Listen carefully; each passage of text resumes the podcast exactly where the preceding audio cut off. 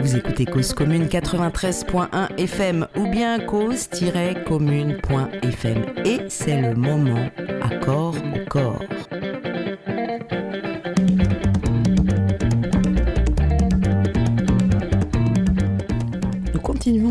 Le chemin entamé dans l'émission précédente, accord au corps numéro 15. Nos corps sont des forêts. Le libre entretien avec Gabriel, Gabriel Matip, chaman, hypnothérapeute, désormais curandero, installé proche de Tarapoto au Pérou. Dans la première partie, nous avions évoqué les plantes sacrées propres aux cérémonies chamaniques en Amazonie, telles l'ayahuasca, le tabac. Dans cette seconde partie, intitulée Tout sonne dans la forêt, dans la nuit de la forêt, Gabriel raconte le rapport qu'il entretient au texte sacré, au récit biblique, au récit mythologique, au conte transgénérationnel. Belle écoute!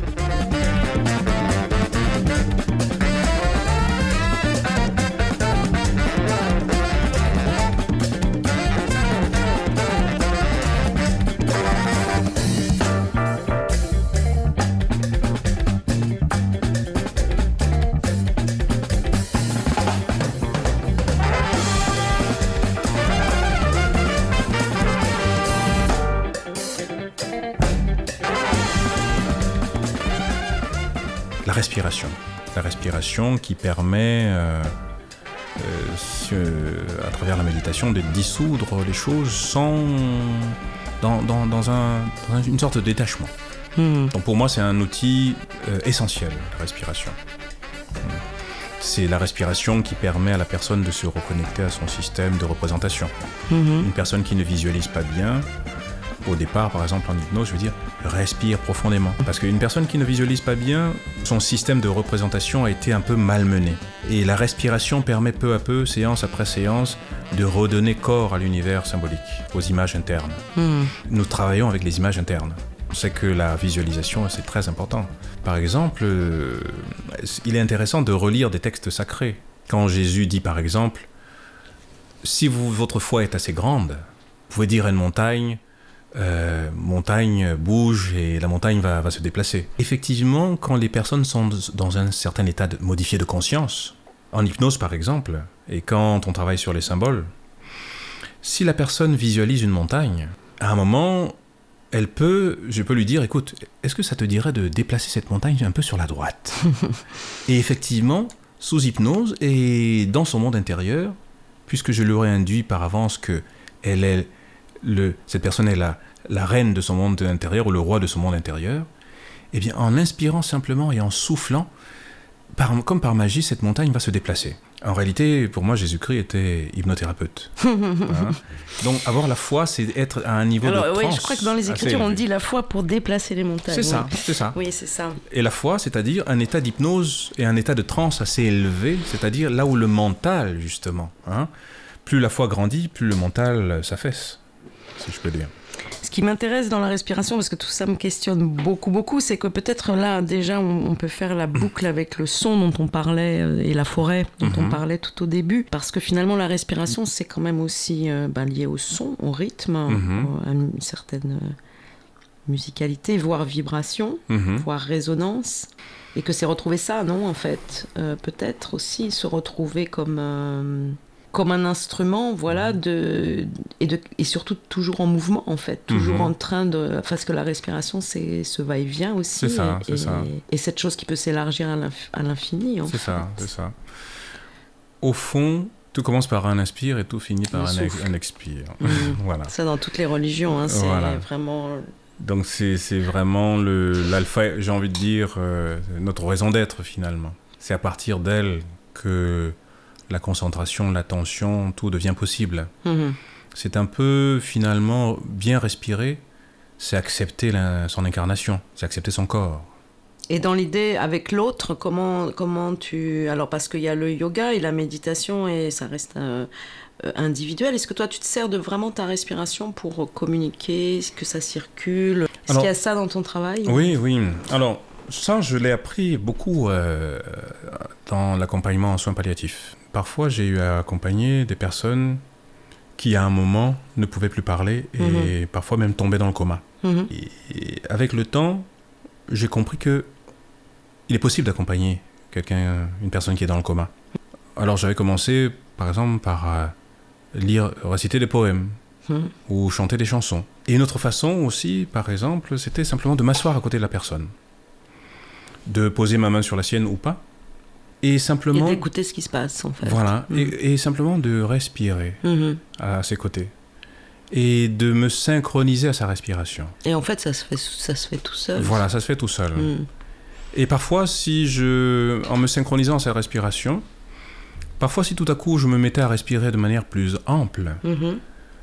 ben, il y avait cette communication à travers la respiration. La Mhm. personne se mettait à respirer aussi de façon plus ample. Parce que parfois, il n'est pas, pour certaines personnes, il n'est pas toujours nécessaire ou utile ou judicieux Mhm. de dire allez, respire plus profondément. Alors que simplement, pour certaines personnes, si je me contente de respirer profondément et souffler, et Mhm. tout à coup, euh, quelque chose va se détendre chez l'autre, comme par sympathie ou par empathie. C'est aussi peut-être juste avoir conscience de choses qui se font naturellement. C'est ça. Et donc de pouvoir les, les amplifier ou les retrouver au bon moment. C'est ça. Parfois des contextes, des situations, la peur t'empêche de t'empêche d'avoir à disposition alors que ça devrait. C'est ça. Mhm. ça.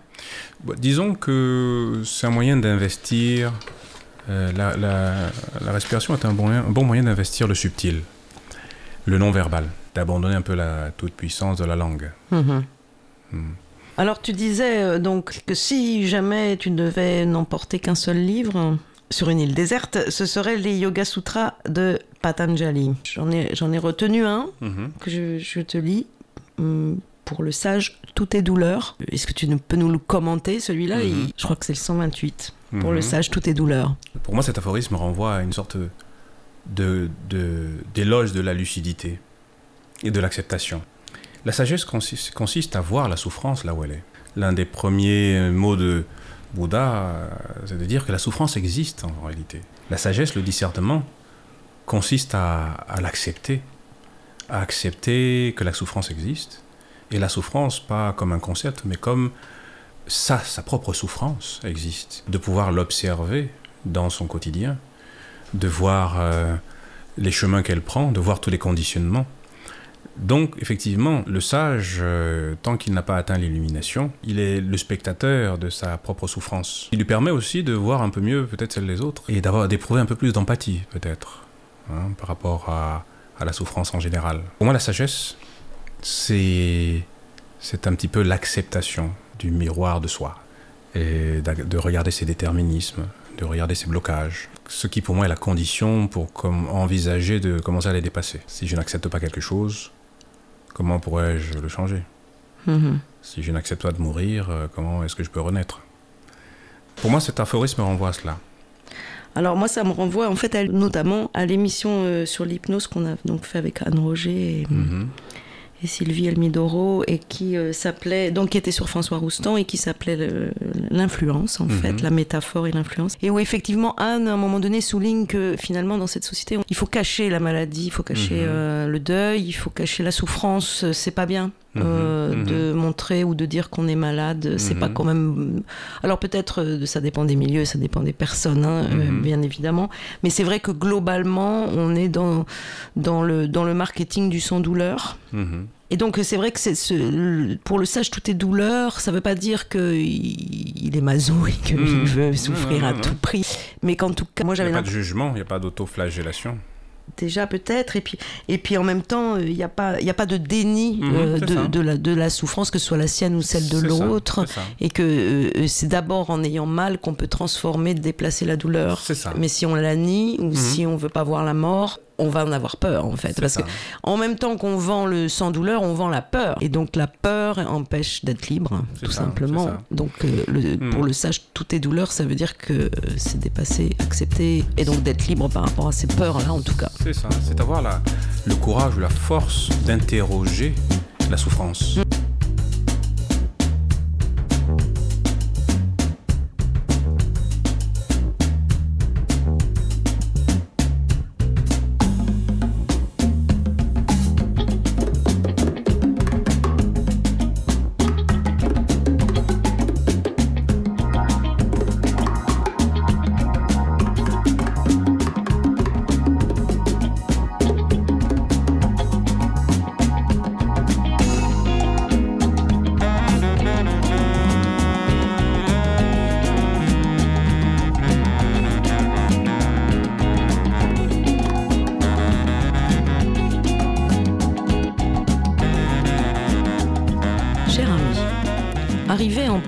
De la montagne Tarahumara, j'ai été saisi de réminiscences physiques tellement pressantes qu'elles me parurent rappeler des souvenirs personnels directs. Tout. La vie de la terre et de l'herbe, en bas, les découpures de la montagne, les formes particulières des rochers, et surtout le poudroiement de la lumière en échelon dans les perspectives jamais terminées des sommets, les uns par-dessus les autres, toujours plus loin, dans un recul inimaginable, tout me parut représenter une expérience vécue, déjà passée à travers moi, et non la découverte d'un monde étrange mais nouveau. Tout cela n'était pas nouveau. Or l'impression du déjà vu est vague, je veux dire sans date. La mienne était parfaitement située, car cette expérience organique vécue m'en rappelait une autre, à laquelle je me sentais lié indirectement peut-être, mais tout de même par des fils matériels. C'étaient des réminiscences d'histoire qui venaient à moi, rocher par rocher, herbe par herbe, horizon par horizon. Je n'ai pas inventé l'apparition des rois mages, elle m'a été minutieusement imposée par un pays construit comme les pays de peinture, lesquels certes ne viennent pas de rien, je ne crois pas à l'imagination absolue, je veux dire celle qui fait quelque chose de rien, une image mentale qui ne me paraisse le membre détaché d'une image agie et vécue quelque part. Et à leur tour, ces images immenses, inhabitées, m'en évoquaient d'autres qui furent autrefois peuplées, et leur vie m'en parut justement s'étaler sur un plan peu ordinaire. Ce n'est pas moi qui ai inventé la tradition des signes magiques, et que cette montagne en fut obsédée, c'est un fait. Mais pierre par pierre, au bout du compte et à la fin du voyage, j'ai eu l'impression de les avoir tous notés. Lettre à Jean Paulhan, d'Antonin Artaud, Paris, le 4 février 1937.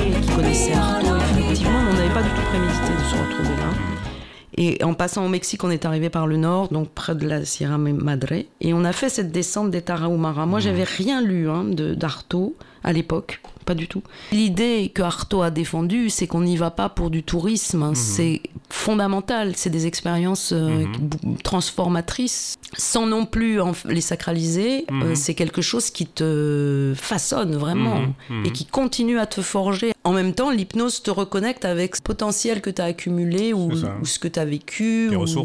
Avec tes ressources. Tu me demandes de visualiser une montagne. Je retourne dans un temps absolument fulgurant sur toutes les montagnes où j'ai été. Je passe d'une montagne à l'autre.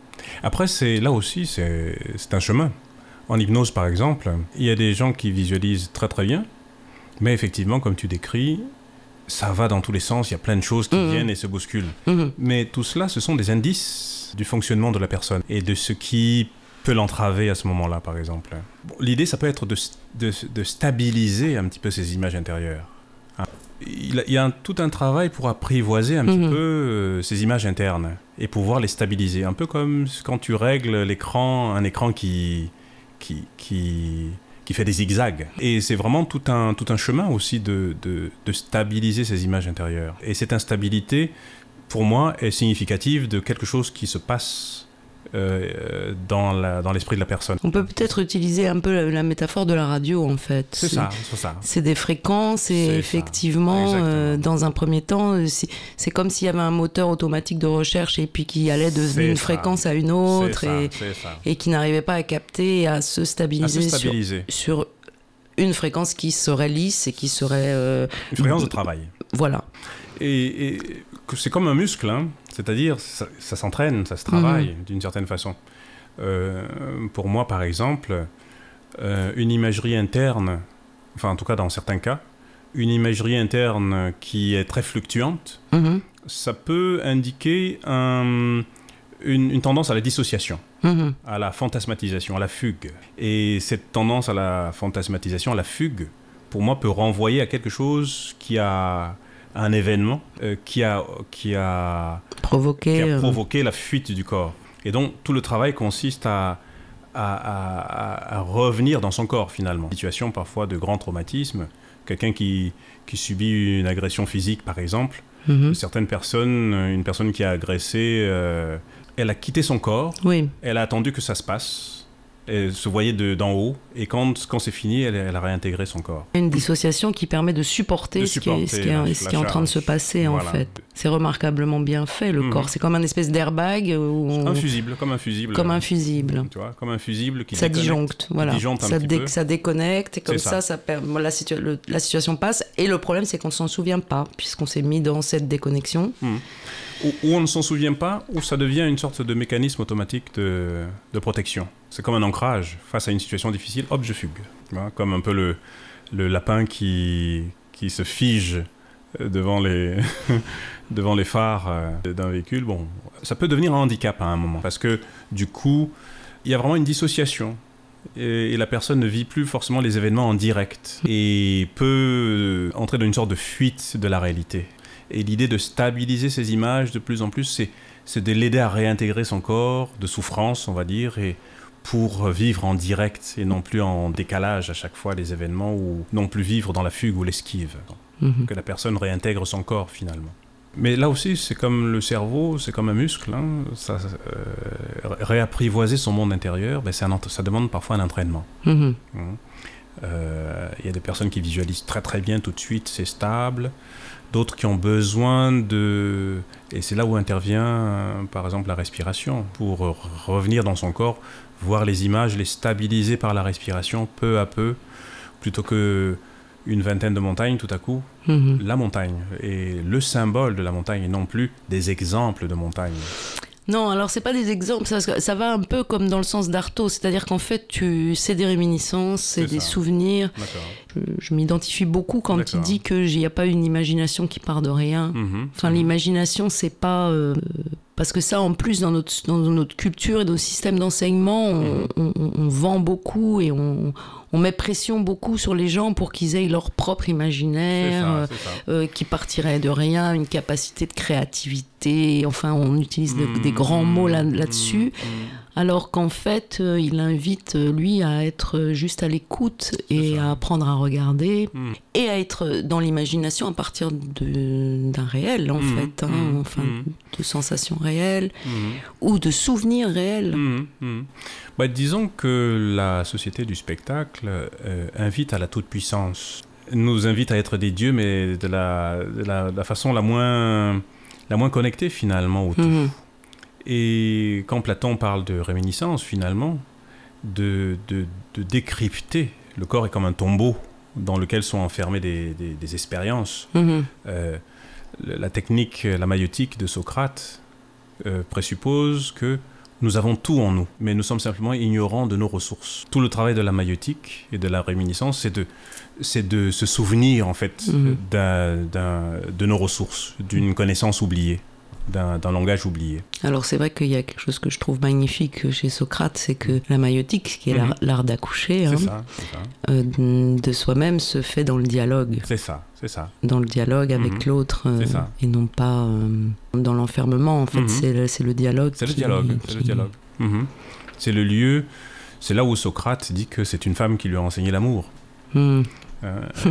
Que, que, que l'amour n'est pas une question d'objet, mais que c'est un état d'esprit, du- d'une certaine façon. Mhm. hein. C'est un état d'esprit. C'est pas, je trouve, le bonhomme ou la bonne femme, mais plutôt, je me. euh, Il y a un très beau livre comme cela, L'art d'aimer d'Eric Fromm. C'est un livre qui m'a beaucoup marqué Mhm. et qui explique. En fait, ce livre reprend le, le banquet de Platon Mhm. où il dit simplement que non, l'amour n'est pas une question d'objet. Parce qu'on se rend bien compte que une fois qu'on a trouvé la bonne personne, le temps passant, ben, on se rend compte que non. Et on peut vivre comme ça des milliers d'années, jusqu'au moment où la personne comprend que non, l'amour est une disposition. C'est c'est pas une question d'objet extérieur. C'est une disposition intérieure. L'auteur, avec beaucoup de finesse, montre que nous sommes prisonniers d'un état du capitalisme qui déglingue l'amour. Le, capitalisme nous conduit à agir comme des consommateurs et dans un état de conformisme qui empêche la dimension d'amour. On apprend à obéir à des tas d'ordres toute la, toute la journée, de répondre à des tas de demandes. On n'est plus prêt à prendre le risque véritable de l'amour et du coup, euh, Eric Fromm euh, souligne, euh, la seule question que les gens se posent, c'est j'ai pas trouvé la bonne personne, comme j'ai pas trouvé le bon produit dans un magasin, sans comprendre que peut-être c'est pas du tout dans cette direction-là qu'il faut aller si vous voulez apprendre à aimer. Les sociétés traditionnelles proposent des états un peu orgiaques dans lesquels on, vit, on revit cette, expérience d'amour unitaire et, plein, mais ça n'est plus offert à notre société. Donc, comme on, est au fond en manque de cela, il y a plein de possibilités avec les drogues, les addictions diverses qui viennent prendre place de cette blessure-là. Et ce n'est pas une solution du tout, explique Eric Fromm. Mais l'autre problème, explique Eric Fromm, c'est qu'on a tendance du coup à renoncer à, cette expérience d'unité et, et à entrer dans un conformisme complet. Et Eric Fromm dénonce la manière dont, sans nous en rendre compte parfois, notre société nous invite à un conformisme complet et que si nous voulons aimer, il faut prendre le risque d'être prêt à une certaine aventure et à sentir ce que nous sommes. Impossible d'aimer si vous n'êtes pas à l'écoute de votre être propre. Évidemment, ce livre a eu un impact considérable dans les années 60. Il, a joué un rôle majeur dans, dans la révolution des années 68 nous parle peut-être encore euh, d'une autre manière aujourd'hui tout aussi pertinente, et de devenir des, résistants face à ce conformisme qui nous menace tous. Cause commune à Paris, 93 ans en FM et sur le bloc 9A du DAB+. C'est être capable de vivre sans attente de la réciprocité. Nietzsche disait Je suis ce fleuve débordant qui ne rêve que de se répandre. Et tu donneras sans ruse, sans calcul, parce que le don c'est un cadeau que tu te fais à toi-même quelque part. Mhm. Euh, je vois beaucoup ça dans les, dans les sessions d'hypnose, le processus du pardon.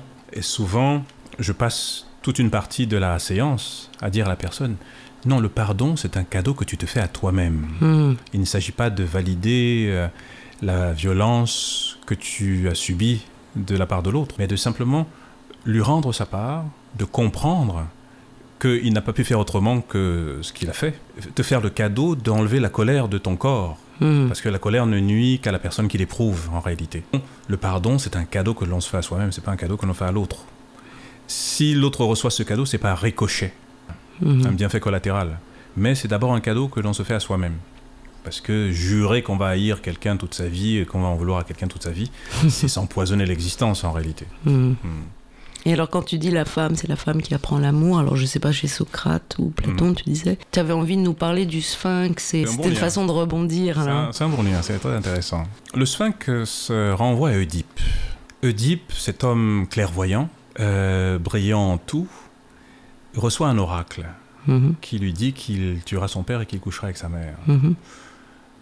Il croit s'enfuir euh, en, laissant ses parents.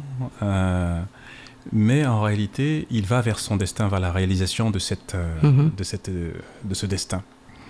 Donc il tue d'abord son père, et ensuite il arrive aux portes de Thèbes, où il rencontre le Sphinx. Le Sphinx qui pose une énigme à tous les hommes. Mhm. Qu'est-ce qui marche à quatre pattes le matin, à deux à midi, à trois le soir? Mhm. Et ceux qui ne trouvent pas l'énigme sont dévorés par le Sphinx. Le Sphinx, c'est un peu le gardien du temps dans le sens où quand Édipe répond euh, parfaitement à l'énigme, euh, le sphinx se jette dans le vide et meurt. En réalité, Oedipe, dans sa clairvoyance, a compris l'énigme du sphinx parce que c'est un homme qui s'est représenté sa vie, qui, qui, qui, qui est entré dans le temps. Mm-hmm. Et tout homme inconscient est dévoré par le sphinx. Tout homme qui n'a pas intégré le temps, qui n'a pas la, qui ne connaît pas la différence des générations, mhm. ben, il reste, bien qu'il il peut avoir atteint un âge avancé, il reste un enfant. Mhm. Quelqu'un qui n'est pas devenu un homme finalement. Donc mhm. il est dévoré. Il est dévoré par le temps, par il est dévoré par la vie. Parce qu'il n'a pas accédé au symbole. Donc Oedipe a accédé au symbole. Et donc le sphinx, pour Oedipe, c'est un peu aussi l'idéalisme féminin. Il arrive à sortir de l'idéalisme féminin.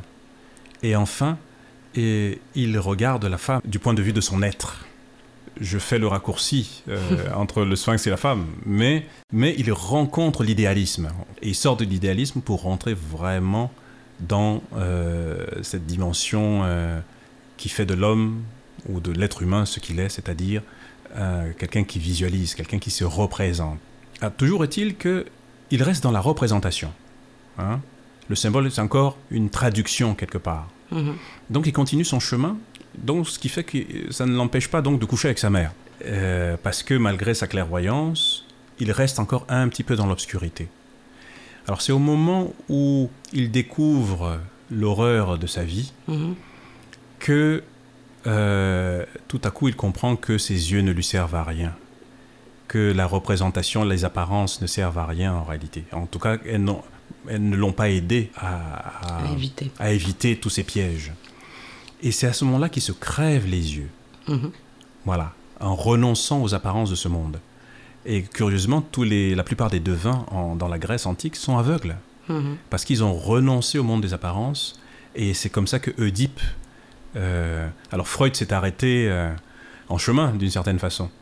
Et il n'a pas abordé Oedipe à colonne. Oedipe qui se crève les yeux mhm. et qui accède du coup à la spiritualité. La spiritualité, c'est-à-dire la relation sans objet. Dans, mon, dans mes représentations ou dans ma vision du monde, la vie serait comme une sorte de succession de sevrage. Mm-hmm. Euh, on est sevré, on va dire, du monde spirituel, on, entre dans le ventre de la mère, puis on est séparé de la mère, mm-hmm. puis peu à peu l'enfant grandit, il suce son pouce, euh, l'objet transitionnel dont parle Winnicott, euh, le doudou, puis il investit l'école, puis il a un métier, et ainsi de suite. Mhm. Mais il demeure cette insatisfaction qui fait qu'à un moment, il comprend que il a beau être psychologue, chaman, je ne sais quoi, il y a quand même une insatisfaction. Mhm. Et que ce qui le sauve, c'est maintenant euh, la spiritualité, c'est-à-dire la relation sans objet.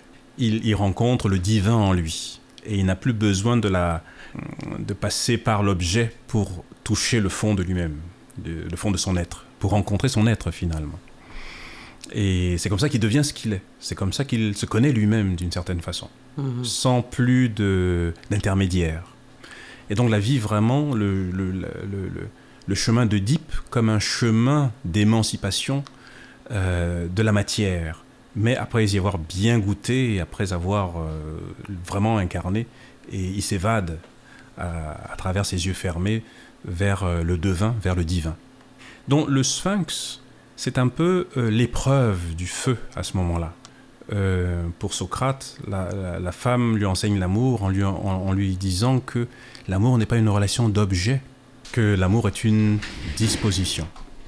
Et c'est ça qui est, intéressant dans, dans, le banquet de Platon et dans, le, et dans l'art d'aimer de Fromm, où l'amour est une, euh, apparaît comme une relation, non pas avec le bon objet, la bonne personne, une rencontre avec la, bonne vibration intérieure, la bonne disposition qui fait que finalement, on peut aimer n'importe qui.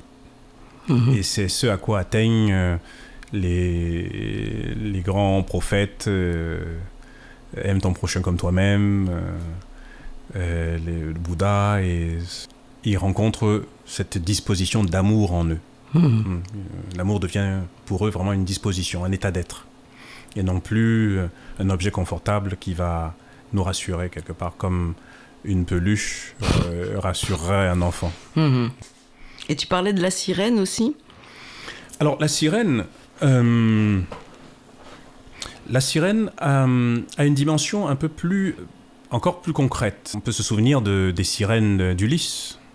La sirène, c'est cette, c'est cette femme dont la moitié du corps est animal, poisson, mhm. Mhm. est restée dans l'eau. Mhm. Hein, l'eau, l'inconscient. Et c'est peut-être une femme qui a été euh, sidérée très tôt par euh, l'ombre d'un, de, son agresseur et qui a été figée dans le bas de son corps quelque part. Son langage est puissamment symbolique parce qu'elle vit sur le plan de l'inconscient.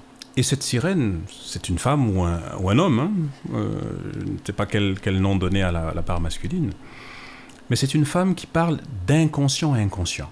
Parce que la moitié de son corps est dans l'eau. Mhm. Et la moitié de son corps, c'est son sexe aussi. Mhm. Hein. Et donc elle parle à l'homme d'inconscient à inconscient. Et donc cette sirène, si on prend l'exemple d'Ulysse, Ulysse a compris le danger de la sirène. Hein. Ceux qui écoutent son chant, c'est-à-dire euh, son, son, son langage hypnotique, son langage inconscient, ceux qui l'écoutent tombent dans l'eau Mhm. hein, et se font dévorer là aussi. Et Ulysse, sachant cela, euh, demande à, à ses hommes sur son navire de l'attacher à son mât. Mhm. Donc Ulysse, c'est l'homme qui est solidement attaché à sa droiture.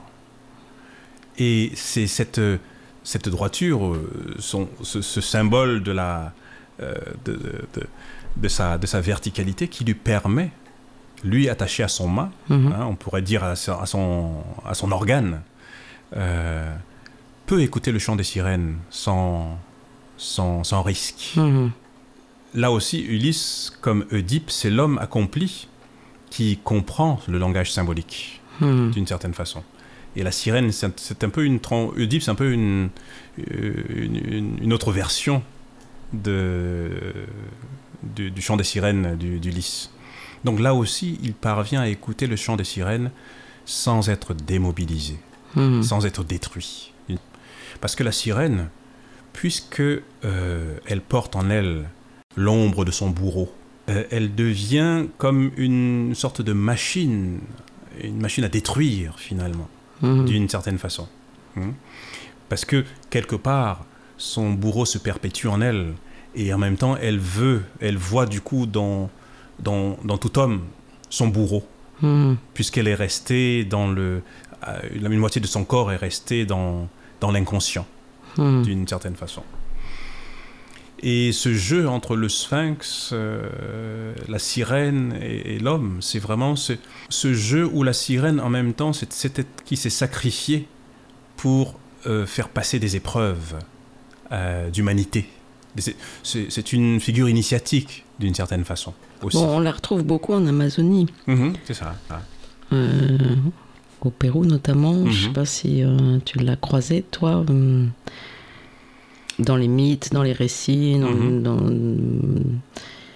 Bon, il y a aussi l'histoire du dauphin rose, euh, Mhm. enfin, qui est aussi euh, comme ça, à moitié homme, moitié poisson. Mhm. Poisson homme comme ça, qui représente un peu le gringo qui est venu à Iquitos et ça. qui euh, est emprisonné dans la, dans la rivière, là, dans l'Amazonie, qui la nuit euh, se lève pour séduire les, C'est ça. les jeunes, c'est-à-dire jeunes filles ou jeunes garçons qui sont euh, là pour le tourisme sexuel en fait. hein. Donc, c'est un rapport avec vraiment un rapport avec, avec la libido, la sexualité. Mhm. La potentialité aussi, ça va me permettre de, par- de parler un peu de la peinture de Christian Mendayan, Mhm. parce qu'il a représenté beaucoup de personnages de ses amis d'Iquitos. Et Souvent, il y a des queues de sirène par-ci par-là. Mhm.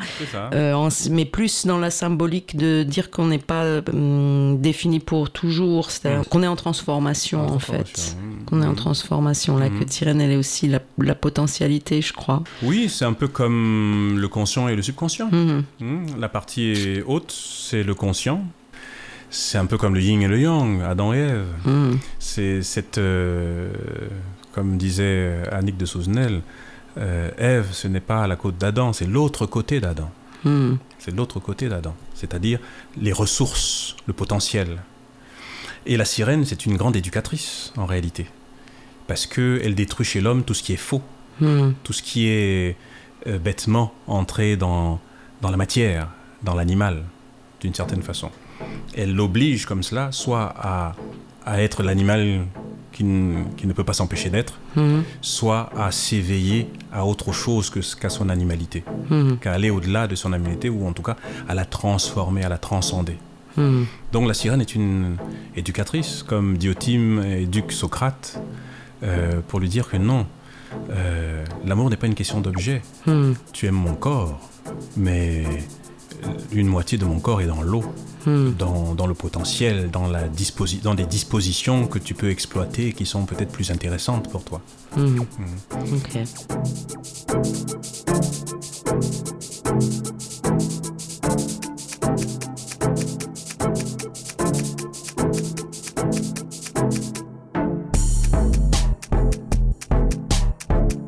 Cause commune à Paris, 93 ans FM et sur le bloc 9A du DAB+.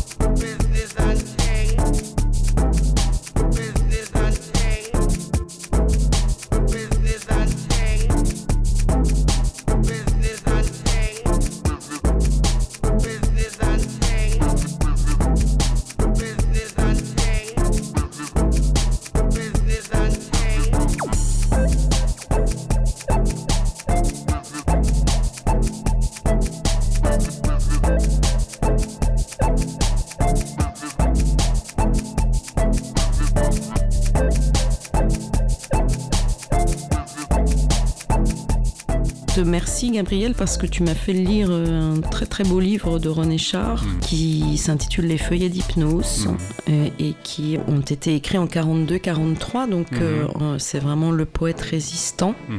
C'est magnifique, c'est un, un peu comme Yoga Sutra. Mhm.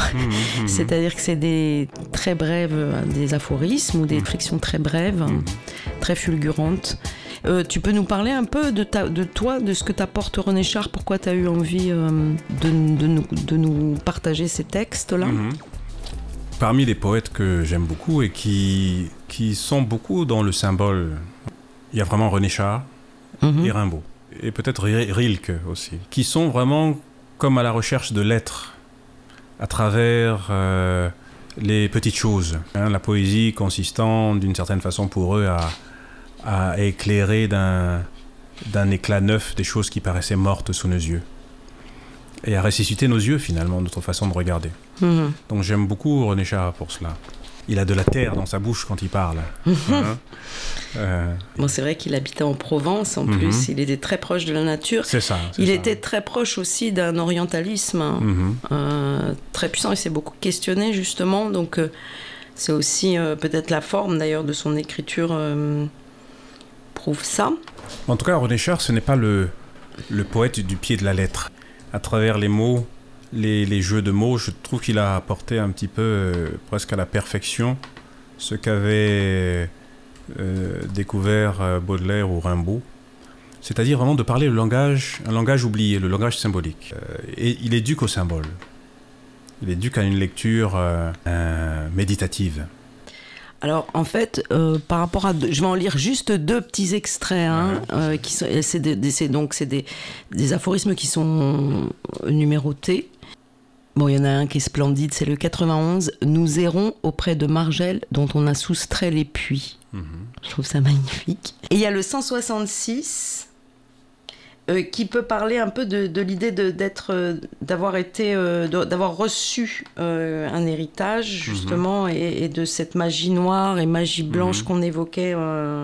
Pour qu'un héritage soit réellement grand, il faut que la main du défunt ne se voit pas. C'est ça. C'est génial ça, Ouais, non? ça. La main qui donne sans s'ident- s'identifier au donneur. C'est la mère qui laisse un petit gâteau sur le rebord de la table. Manière- Est-ce que tu as l'impression, justement, dans toutes les problématiques de pouvoir ou de corruption ou de Mhm. magie noire ou de, dans, dans- dans le passage dans le chamanisme Mhm. que effectivement la vraie transmission, la vraie autorisation ou licence, de, Mhm. la- le vrai investissement, tu l'as parce que justement il n'y a pas eu de calcul derrière ou Ou lorsque le... Alors, euh, il est écrit dans les évangiles, béni soit celui qui vient au nom du Seigneur. ouais. Pour dire, béni soit celui qui ne vient pas en son propre nom. Béni soit celui qui, qui ne prétend pas guérir, Mhm. mais qui, qui accompagne simplement l'autre à éveiller ses, ses facultés de guérison. Mhm. C'est ça ce don-là. Mhm. où, où ma personnalité ne va pas imprégner, que l'autre n'a pas euh, aura le sentiment simplement d'avoir été aidé à, à- à se guérir lui-même. Mhm. Hein, c'est pour ça que Jésus disait Va, ta foi t'a guéri. Ce n'est pas moi, c'est ta foi qui t'a guéri. Mhm. Je n'ai été que l'intercesseur, l'instrument. Finalement, c'est une invitation à devenir un instrument, Mhm. à devenir canal. Être canal, c'est ne plus être finalement. Enfin, Mhm. c'est ne pas exister à travers ce qui. C'est être translucide, c'est être traversé par la lumière euh, qui va atteindre l'autre sans que l'autre se rende même compte qu'on était là. Un facilitateur d'une certaine façon. C'est dans ce sens que je- j'entends ce don. Une des choses qui se produit maintenant, c'est qu'il n'y a pas de frontières et qu'il y, a une- Mhm. y a une hybridation et qu'on peut passer d'un pays à un autre et, rest- et rester dans cette même intention ou cette Mhm. même recherche, cette même quête. Mhm. Euh, si on imagine que la conscience, il est question de la conscience. Parce qu'au Pérou, par exemple, quand j'ai rencontré un- certaines situations. Certains chamans parlaient de tradition, tradition. Pour eux, bon, vraiment, j'entendais beaucoup ce mot. Mhm. Donc ça m'a obligé à interroger ce mot en me disant, mais c'est quoi la tradition Mhm. Est-ce que c'est la répétition euh, euh, de rituels dépouillés euh, de toute conscience Mhm. Est-ce que ce sont, c'est une façon de s'habiller C'est véritablement, qu'est-ce que c'est que la tradition. Et ma réponse a été que si on prend les choses du point de vue de la conscience, la tradition, c'est la transmission de la conscience. Et cela, c'est sans frontières. Et si on prend le monde du point de vue de la conscience, elle est, elle est universelle. On retrouve les mêmes archétypes dans tous les continents. En Afrique, la sirène a son équivalent. Mm. euh, Donc, si on prend la chose du point de vue de la conscience, la tradition, c'est le feu de la conscience que nous transmettons. Hmm. Ce n'est pas tel habillement, tel rituel et telle façon de faire. Donc, tout se réconcilie dans la conscience. Parce que la, la conscience, finalement, euh, Olivier Chambon le dit très bien, la, la conscience irrigue tous les étages. Et le problème du matérialisme, par exemple, c'est de ne mettre la conscience qu'à un endroit Hmm. et le reste... Et tout est- surtout la séparer en fait. voilà, et la séparer. Mhm. Alors que si on met la conscience de bout en bout dans les processus, Mhm. ben c'est cela la tradition.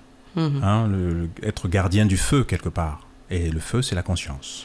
Alors là, ça m'invite vraiment à te lire euh, les premiers mots euh, de- des feuillets d'hypnose. Mhm. Ils sont vraiment en exergue. Hypnose saisit l'hiver et le vêtit de granit. L'hiver se fit sommeil et hypnose devint feu. La suite appartient aux hommes. Tellement magnifique, oui. Mhm. Aussi le 235, dans nos ténèbres, il n'y a pas une place pour la beauté. Toute la place est pour la beauté. Mhm. J'ai la tentation de remplacer beauté par amour. C'est-à-dire que chamanisme. euh, de, dans- de René Char, c'est pas la beauté esthétique. Voilà. Parce que Rimbaud parle très bien de la beauté. Esthétique, celle-là. J'ai assis la beauté sur mes genoux. Mhm, tout à fait, oui. Et je l'ai trouvée amère. et je l'ai injuriée. Tout à fait. Et comme si finalement, pour le poète Rimbaud à ce moment-là, être capable d'injurier la beauté, c'est finalement renoncer à l'idéalisme. Dans la pratique chamanique, par exemple, euh, c'est Jérémy Narby qui disait que oui, le chaman est un conteur, un enchanteur, Mhm. mais il faut faire attention à ne pas être trop enchanté. Je vois par exemple, je me souviens d'une cérémonie où, où une dame, euh, on commence le travail, l'ivresse monte, et là elle voit des magnifiques paysages. Quelque chose me dit qu'il y a un problème, que c'est trop beau pour être vrai, Mm. d'une certaine façon. Et là je lui dis, bon, alors à présent, regarde bien ce que tu vois, et respire profondément, et avec et regarde tout cela avec le plus grand des détachements. Elle s'est mise à vomir euh, euh, abondamment. C'est dire que dans, dans, cette, euh, dans ce qu'elle avait vu, la façon dont elle le regardait, j'ai senti que elle avait été hypnotisée Mhm. par une entité qui se nourrissait de sa de, de, de son de son appétit pour cette Mm. beauté-là Mhm. et qu'il existe des entités en réalité euh, qui vont se nourrir qui, qui vont montrer à la personne qui a pris la plante une image mais le fait que la personne soit subjuguée ben, cette entité va se nourrir de cette euh, de, de cela. Tout cela m'a fait regarder par exemple la musique avec un, un œil tout à fait euh, différent par exemple. Et il faut savoir que le, le chant du chaman par exemple, Mhm. il peut être simplement pure subjugation, pure hypnose, Mhm. mais pas forcément être un chant de travail. Euh, alors ça va peut-être euh, étonner ce que je vais dire, mais quand je rencontre des personnes qui me disent Ah, j'ai fait une cérémonie, c'était merveilleux, c'était beau, Mhm. magnifique. Je regarde cela avec beaucoup de circonspection. Euh, parfois, la beauté n'est pas le sujet. Mhm, Tout à hein, fait. Mhm. euh, et c'est là où, quand tu parlais de tourisme spirituel, où parfois le touriste reçoit de la pure beauté, il a vu, euh, il a vu un film, il était dans Avatar. Mhm. Mais je dis, mais bon, et le travail dans tout ça? Hein, Quelle est la part de travail? Parce que il y a un moment où ça peut être intéressant pour le, la personne qui a pris la plante de rencontrer ces ténèbres, Mhm. de rencontrer la difficulté, de D'être prêt à le faire, en fait. d'être prêt à le faire. Et de bon, le chant est là pour euh, arrondir un petit peu les angles pour que l'expérience ne soit pas trop bousculante. Mhm. Mais si le chant prend toute la place, eh bien la personne aura vécu un beau film, mais n'aura pas nécessairement travaillé. Et le chant aura peut-être inhibé le travail. Dans mon souvenir, le chant, c'est ce qui permet d'être en- constamment, de continuer le chemin. Vraiment, certains chants, j'aime beaucoup certains chants chamaniques qui se répètent beaucoup. Mhm. Voilà, qui ne font pas trop de mélodies, trop de... euh, Mhm. Comme un mantra. Mhm. C'est-à-dire, on va le répéter mille fois, mais les petites variations font progresser lentement Mm. sur le chemin. Les petites variations qui accompagnent, qui tapissent le chemin, qui tapissent, euh, qui, qui encadrent la difficulté éventuelle. Et peu à peu, petit à petit, petit à petit, on, on entame, euh, on entame la difficulté d'une certaine façon. Hmm. Euh, quand il y a trop de virtuosité, là, peut-être le chant peut prendre le pouvoir. Tout à fait. Et la personne n'est plus à l'écoute de ces petites variations tellement c'est mélodique et virtuose d'une certaine façon. Et le travail peut être inhibé à ce moment-là. Hmm. Et alors parfois ça peut être commode euh, pour le chaman parce que bon, du coup, ça il ne travaille pas trop parce qu'il n'est pas confronté non plus Hmm. à la difficulté euh, de la personne. Surtout quand dans une cérémonie il y a 20-30 personnes, si tout le monde commence à travailler sérieusement et à Mm. entrer vraiment dans le... C'est une charge de travail en Oui, réalité. oui, tout à fait. C'est une charge de travail. Donc la beauté, Même énorme, hein, parce Voilà. que 20, 20, 30 personnes, c'est beaucoup. c'est beaucoup, c'est beaucoup, Mm. c'est énorme, c'est énorme, c'est trop.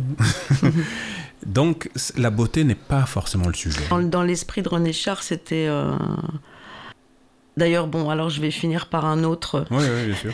Alors je suis tout à fait d'accord. hein, qui n'est pas pas son euh, dernier, mais c'était vraiment l'amour, uh-huh, puisque uh-huh, d'ailleurs il écrit le poème hein, est l'amour réalisé du désir demeurer désir. Ouais, ouais, je le connaissais. Ouais.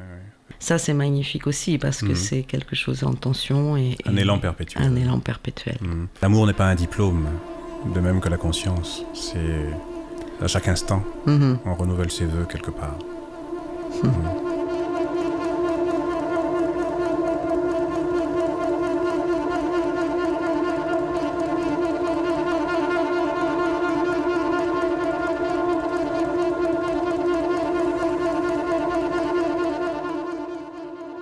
L'histoire commence il y a presque 600 ans, dans un royaume. Dans un royaume où un roi qui, malgré ses nombreuses femmes, ne réussit à avoir qu'une fille unique, qui devint le centre de toutes ses attentions. Mais, à l'âge de se marier, la jeune femme ne trouvait pas de mari. L'histoire. L'histoire dit qu'elle était si laide qu'elle faisait peur à tous les hommes éduqués.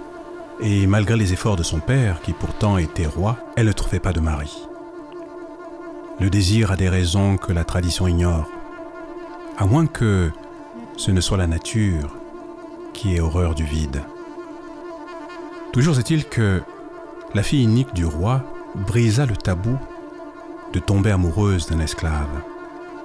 Il convient de préciser ici que l'esclavage à l'époque s'apparentait davantage au servage, c'est-à-dire des tribus mineures prêtaient allégeance à des tribus plus puissantes en échange de leur euh, protection. Ainsi donc la princesse amoureuse de son esclave tomba bientôt enceinte.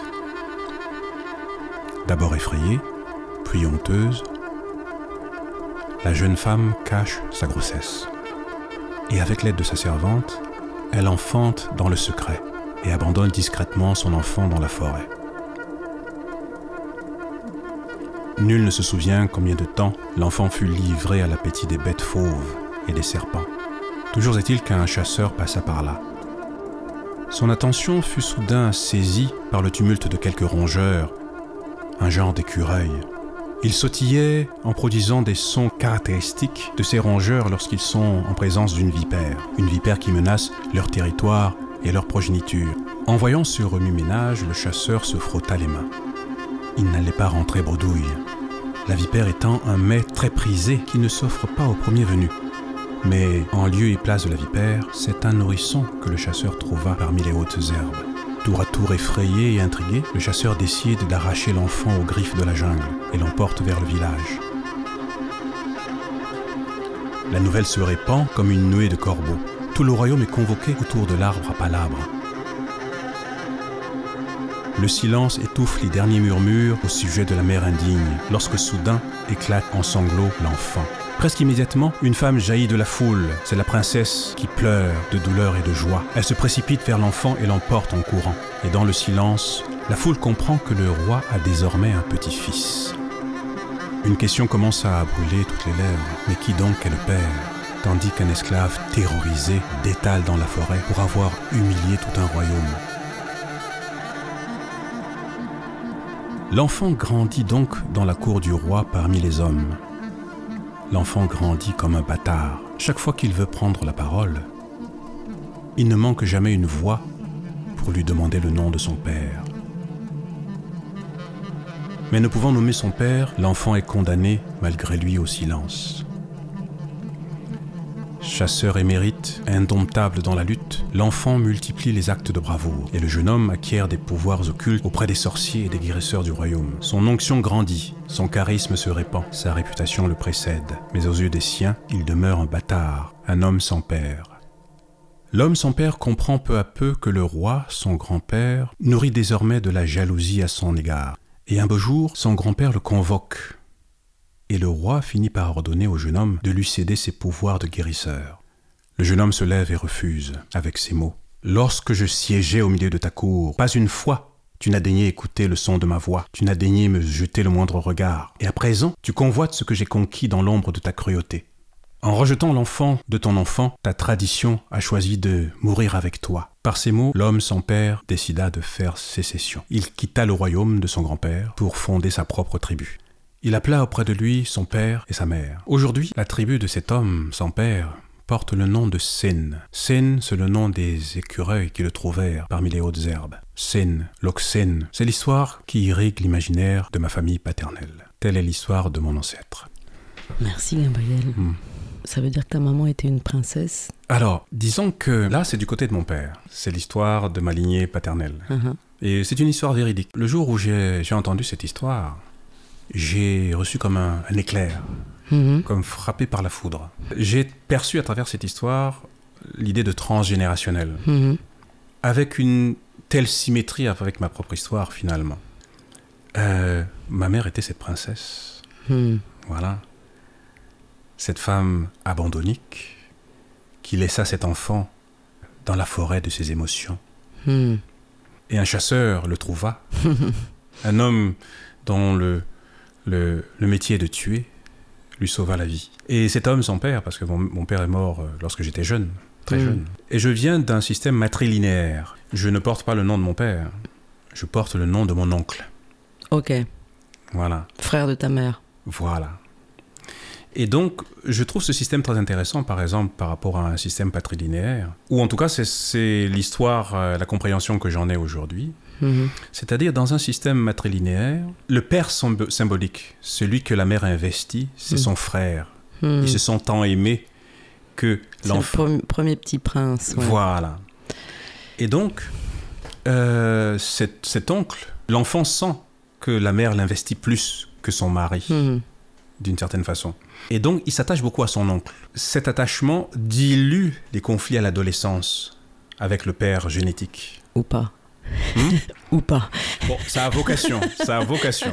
Hein Ouais. Mhm. Ça a vocation, puisque l'enfant investit le père euh, symbolique comme son véritable père. Et Mhm. donc il néglige un peu son père euh, biologique, qui lui-même n'insiste pas trop en fait. hein. Mhm. Il ne la ramène pas trop jusqu'à un certain âge. Jusqu'au moment où les orages de l'adolescence se passent, et où l'enfant n'est pas entré en choc frontal avec son père, parce qu'il avait toujours le refuge de l'oncle, qui est une image idéalisée avec qui l'enfant ne vit pas, et donc l'enfant investit l'oncle. Euh, alors, moi, je ne témoigne que de mon expérience, en réalité, et de ce que j'en ai compris et des conclusions que j'en ai tirées. Jusqu'au moment où, en réalité, il se rend compte que euh, son père a toujours été là, son père génétique, Mm. son père biologique, Mhm. mais que l'oncle euh, était juste une image, en réalité. Mhm. Du coup, l'enfant, après l'adolescence, il a mûri, peut se réconcilier avec son père, Mhm. entrer vraiment en relation avec son père. Et au même moment, il y a cette, euh, cette figure de la, la colère du neveu, voilà, qui se rend compte que son oncle est un imposteur, que son oncle, en réalité, n'a jamais été là. L'homme est devenu un homme, et les conflits ont été évités, mais comme il a quand même bien mûri, même les conflits avec l'oncle se résorbent Mhm. très vite. Euh, Dans mon ancêtre, je vois vraiment un- une sorte de parallèle. Et cet ancêtre-là, je l'ai rencontré, par exemple, dans une séance d'hypnose. Vraiment, on était comme deux frères jumeaux. Et comme si cette histoire était racontée aussi euh, aux jeunes gens de ma famille pour les éduquer, pour leur dire suivez votre chemin. Comme disait René Char, euh, notre héritage n'est précédé d'aucun testament. Que votre héritage ne soit précédé d'aucun testament. Euh, Forgez-vous vous-même. Connaissez-vous vous-même. N'attendez Mhm. pas d'héritage. Ça veut dire aussi qu'on peut créer d'autres familles, d'autres parentés en dehors de la famille. C'est ça. Cet, ancêtre-là a forgé ses propres outils. Mhm. Il est allé voir d'autres guérisseurs. Il... Et quelque part, l'absence de père a été pour lui une chance. Mhm. hein. euh, euh, ça signifie aussi quelque part l'absence d'identification, mais aussi le risque de la toute-puissance, jusqu'au Mhm. moment où il rencontre euh, d'abord la transcendance, puis l'immanence, où il se rend compte que, ben voilà, c'est Dieu le Père qui est en lui, où il devient finalement son propre Père, en rencontrant, en se connaissant lui-même. En fait, tu as beaucoup, beaucoup, beaucoup de, de- on va dire, de, de, la, de la symbolique catholique. On Mhm. ne l'a pas dit, euh, Mhm. enfin, ça n'a pas été enregistré, mais tu Mhm. m'as dit avant de commencer cette émission que tu avais voulu devenir prêtre Oui. au Cameroun. Mhm. Enfant, j'étais dans un, un établissement religieux. Et à l'âge de 5 ans, vraiment, je, j'étais frappé par la figure du Christ. Vraiment, euh, enfant, je connaissais la Bible par cœur. Sur le plan symbolique, ça m'a beaucoup construit. Parce qu'en réalité, euh, si on regarde ces textes Mhm. du point de vue de la religion, Mhm. effectivement, tout est conditionné, tout est instrumentalisé. Mais pour moi, ces textes, ce sont des livres... de- Criminel parfois. Voilà, voilà, criminel. oui, oui, exactement. Oui, oui, oui. Mais aujourd'hui, je les lis vraiment sur le plan symbolique. Mhm. Pour moi, euh, quand on dit Adam et Ève, je- j'entends yin-yang. Je ne vois pas un monsieur et une dame euh, ça. en train de manger des pommes. Mhm. Hein Euh, Voilà, je vois le yin et le yang.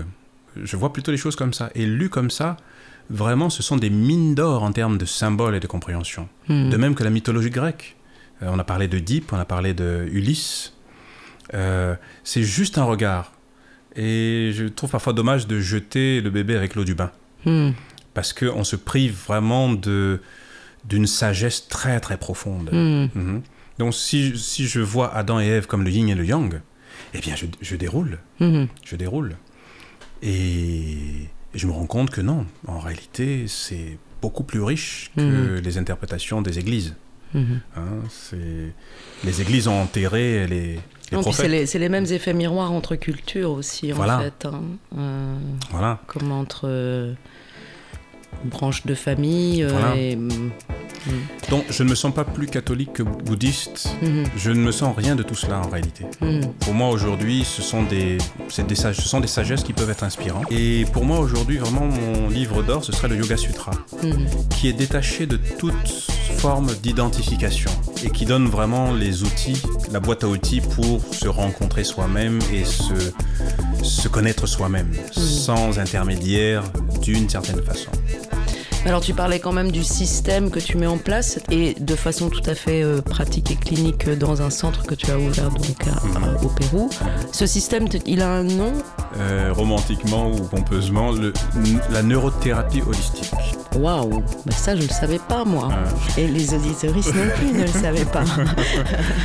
ok, donc dans- de toute façon dans la fiche de l'émission il y aura des liens, enfin des Mhm. adresses ou des, des- des précisions. mhm, Je voulais finir sur deux choses. mhm. Euh, Est-ce que tu peins Oui, je peins, oui. Je voulais parler de Pablo Am- Amaringo. Euh, Il y aura le lien de ce peintre-là aussi. C'est un travail énorme qu'il a fait sur Mhm. les visions euh, pendant les sessions. Voilà, il y a beaucoup de beaux livres. Voilà, il y aura aussi des liens sur le- les travaux de Power Verde de Christian Mendayan.